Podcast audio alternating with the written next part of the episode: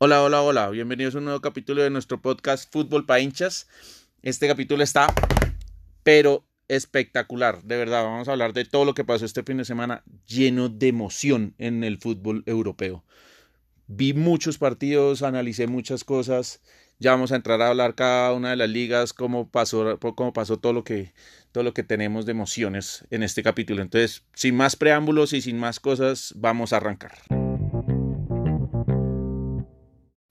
Vamos a comenzar hablando de la liga más emocionante del fin de semana.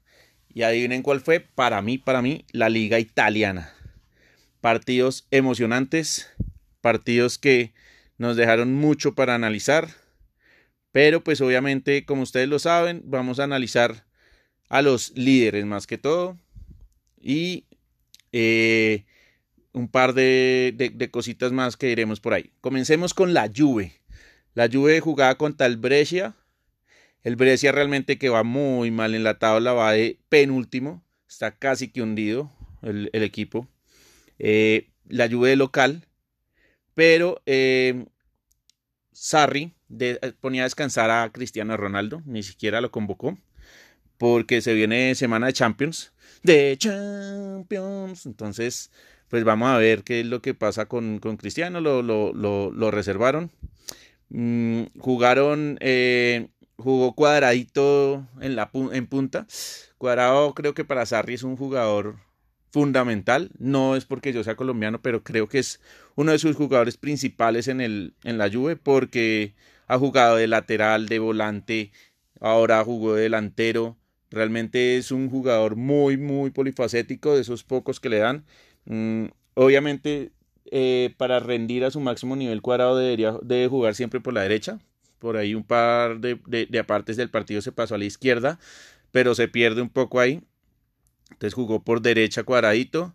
La verdad lo hizo muy, muy bien. Eh, hizo un gol, un gran gol, una jugada que tira a la pared, va por ella, se la devuelven y mete el segundo gol. Eh, y el primer gol fue un tiro libre de Dybala.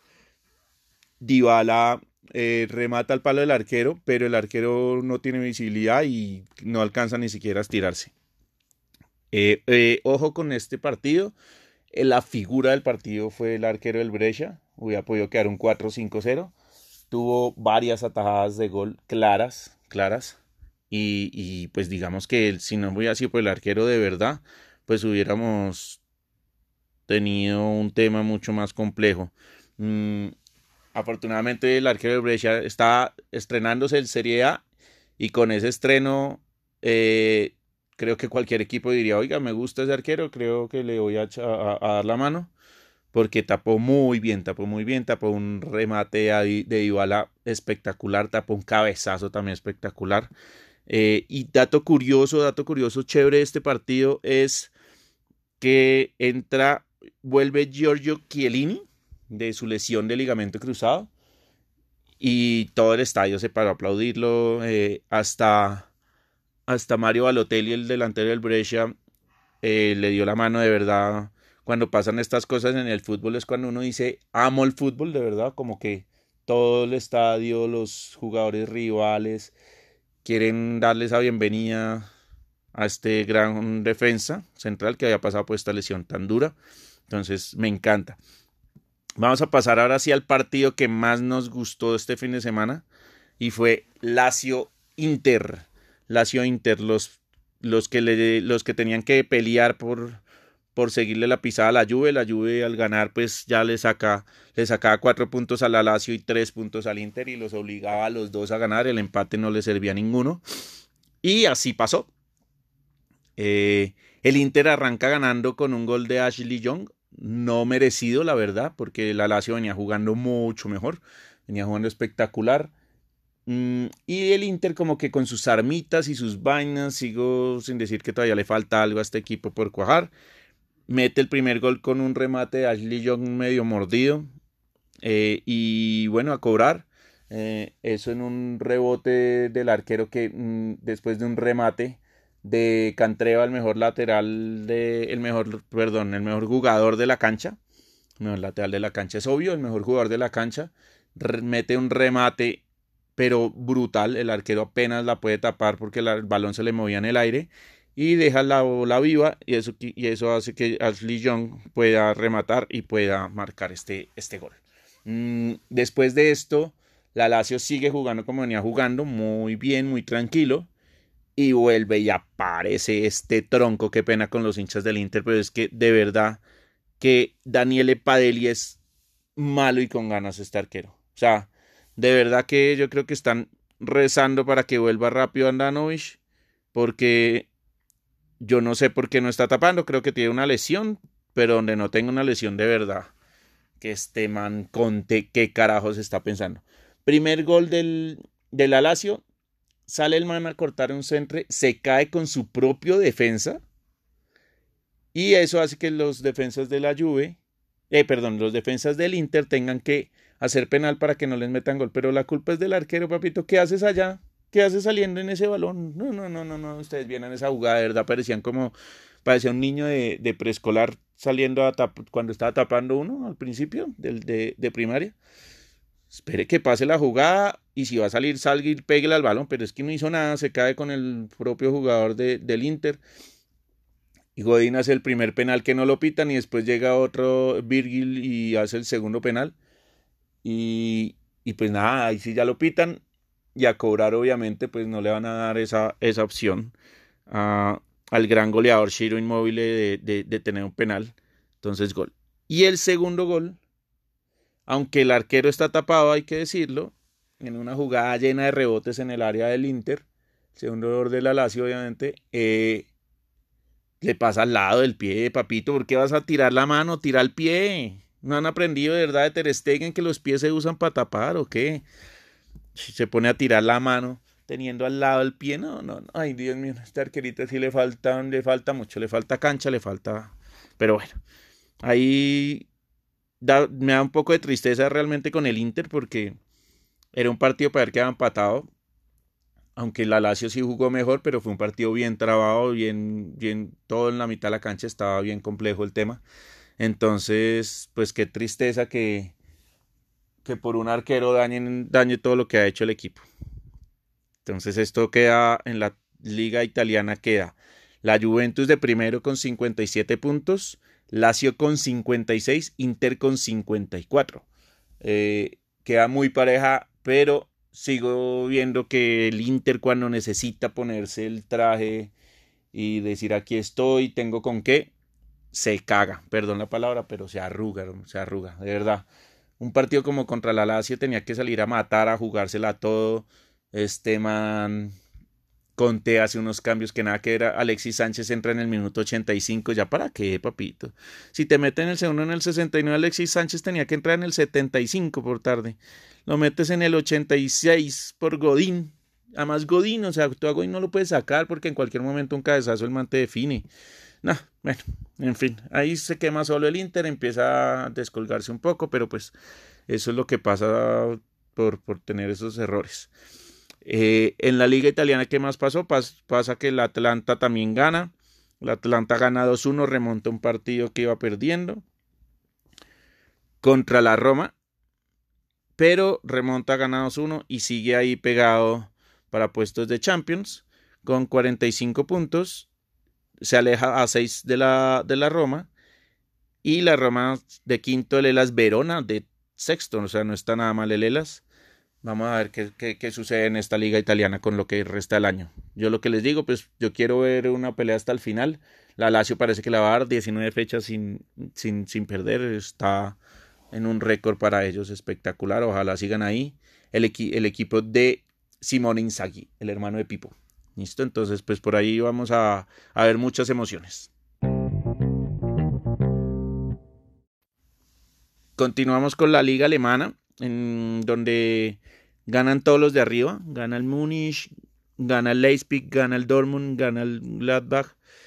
Entonces siguen ahí todos parejitos. Munich tiene 46, Leipzig 45, Dortmund 42 y Gladbach 42. En el Dortmund, el Dortmund le gana al Lake Frankfurt. Eh, y, pues hace gol, obviamente, nuestro crack, Haaland. Hace gol también Sancho, que es un gran jugador. Entonces, pues hay que seguir al Dortmund. Yo seguiré, seguiré haciéndole fuercita al Dortmund. Está, es un poco coladera atrás, pero bueno, hay que hacerle fuercita. El Leipzig gana mi, por el que voy en este, en este momento el Leipzig, ahí vuelve y gana. Es importante que siga ganando el Leipzig, que no le haya perder pisada al Bayern Múnich y, y, tratar de ganar lo que, pues cuando el Bayern Múnich tropiece. Porque pues es imposible que toda la segunda ronda de la liga alemana el, Bayern Múnich no, no vaya a perder ningún partido. Ahí le toca al Leipzig ser muy juicioso y no perder tampoco ninguno. Lástima que ya se bajó pues del, del primer lugar, pero pues seguimos haciéndole fuerza a que gane alguien que no sea el Bayern Múnich. Siempre queremos, o por lo menos quiero yo que no ganen los mismos, a excepción de España obviamente, pero sí quiero que, que, ganen otros equipos. Entonces en Alemania no pasó nada raro, todos los partidos fáciles, además golearon todos los grandes. Listo, entonces seguimos igual y vamos a pasar a otra liga. Pasamos a la liga inglesa. En la liga inglesa eh, pasó lo que tenía que pasar. Liverpool gana 1-0 contra el Norwich City. Ojo que no fue un partido fácil al Liverpool. El Norwich se le paró muy bien visitando de, local el Norwich. Liverpool dejó, estaba poniendo, puso a descansar a Mané, pues ya empiezan a, a rotar un poco sus jugadores quieren tenerlos todos descansados para esta fase final del torneo. Estaba también descansando eh, Fabiño. Entonces, pues digamos que ahí hubo varios cambios. Pero, pues cuando el partido se empieza a enredar, lo que mejor sabe hacer el Liverpool es arreglar sus enredos. Eso quiere decir que llegan y meten a Mané. Y fácil, en como a los 10 minutos que entra Mané, mete el 1-0, con eso se acaba el partido. La gente dice que Mané empujó al defensa para poder bajar ese balón. Eh, pero yo digo, pues, ¿qué tanto lo toca? O sea, el fútbol es un deporte de contacto, no nos podemos pegar de minucias. Y para mí fue un gol válido. Y el VAR lo revisa el VAR avala el gol. O sea, como diciéndole al defensa, mire, nadie le, lo empuja de una manera tal que usted no pueda llegar al balón. Realmente usted no llega porque calcula mal. Mane mete el 1-0 y el Liverpool sigue allá pegado en la punta. Dicen los matemáticos que si gana cinco partidos más es campeón, o sea, pues ya no tiene nada que hacer. Y vamos a hablar de un tema crítico que le pasó al Manchester City esta semana, que lo expulsan dos años de la Champions League, gravísimo para el equipo de Pep Guardiola. Esto puede generar una catástrofe interna en el equipo porque pues qué jugador quiere estar por fuera de la máxima competición europea. Guardiola, yo creo que a partir de este momento va a empezar a jugar con la suplencia en liga y va a empezar a apostarle toda la Champions. O sea, la verdad no tiene nada más que hacer. Eh, cuando uno, cuando lo sacan a uno de ese, de ese, de ese, de esa máxima competición por el fair play financiero, ya sabemos cómo, como es el tema del fair play financiero, pues creo que no hay nada que hacer sino jueguesela a jueguesela a la Champions. Tiene que apostarle toda la Champions y decir, listo, me sacan dos años, pero me llevo la Champions. Entonces, muy grave lo que le pasa. Pues obviamente van a apelar al TAS. Pero si, si, está, bien, si está en mi poder, yo la verdad no les doy apelación. Ya el Barcelona sufrió una, una sanción de no poder fichar. El Chelsea Ahora el City cada vez las sanciones son más fuertes y rigurosas. Esto es para que entiendan los equipos que el fair play financiero se debe, se debe respetar. Porque así como son grandes, pues también tienen que fichar con lo que gana el equipo y no con lo que ganan sus dueños. Que es lo que está pasando entre el City y el Paris Saint Germain. Y, muchas veces en el Real Madrid, aunque el Real Madrid tiene como justificarlo, entre comillas, yo también digo que el Real Madrid de Florentino Pérez pone mucha plata de, su bolsillo para poder fichar grandes jugadores. Entonces, esto es importante que empecemos ya a, a ponerle algo de seriedad, a respetar a los demás equipos, porque no, no puede ser esto. Entonces, Manchester City, ¿para qué se va a poner a clasificar a Champions? Igual no lo van a dejar ya. De ahí que sea jugar la Champions, juegue con toda la suplencia y con la B si quiere allá en Inglaterra, porque pues que, va a jugar pues por premios de plata, bueno, pues por premios de plata, entonces si quiere quedar de segundo, pues importante, pero no, no creo que le interese a Pep Guardiola en este momento.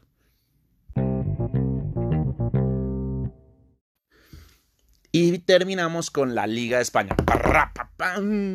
Barcelona vuelve y saca pecho, vuelve y hace su trabajo.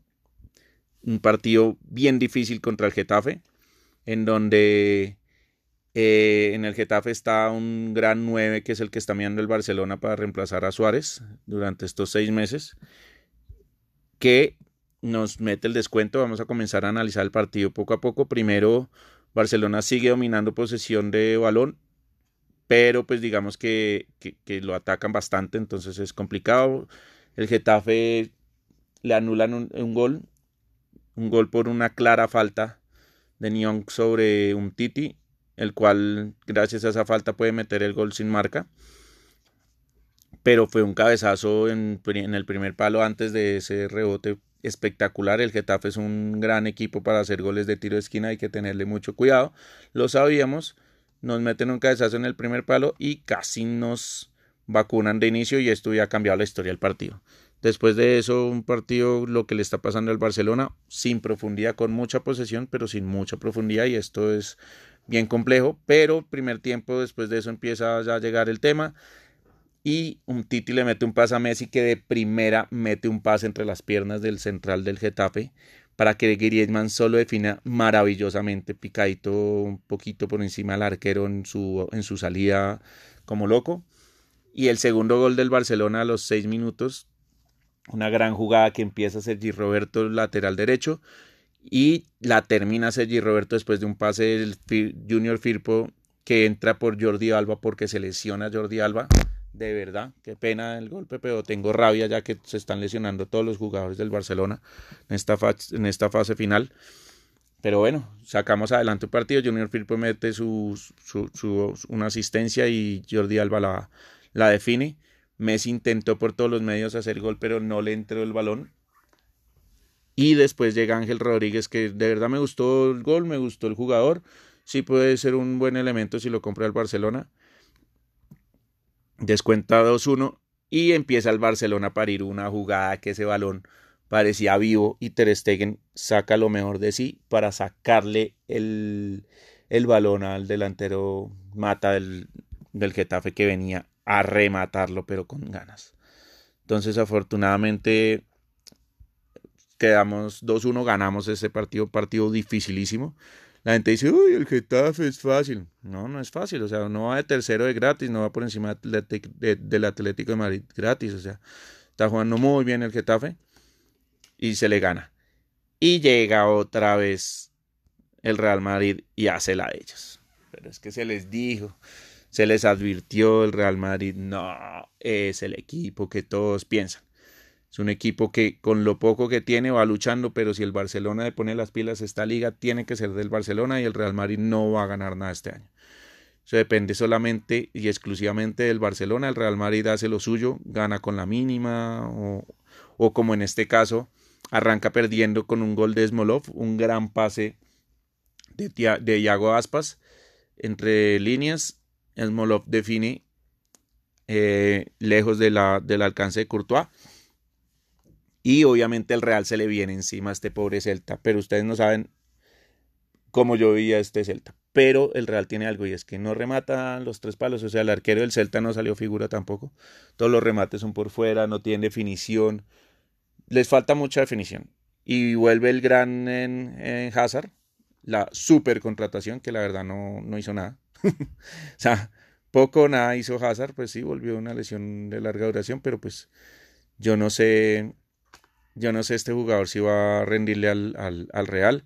Juega Bale también y Karim Benzema. O sea, si yo analizo los tres mejores jugadores del, del Real, del, supuestamente en nómina, en nómina, eh, jugaron los tres arriba y no, nada de gol. Ni Bale, ni Benzema, ni Hazard.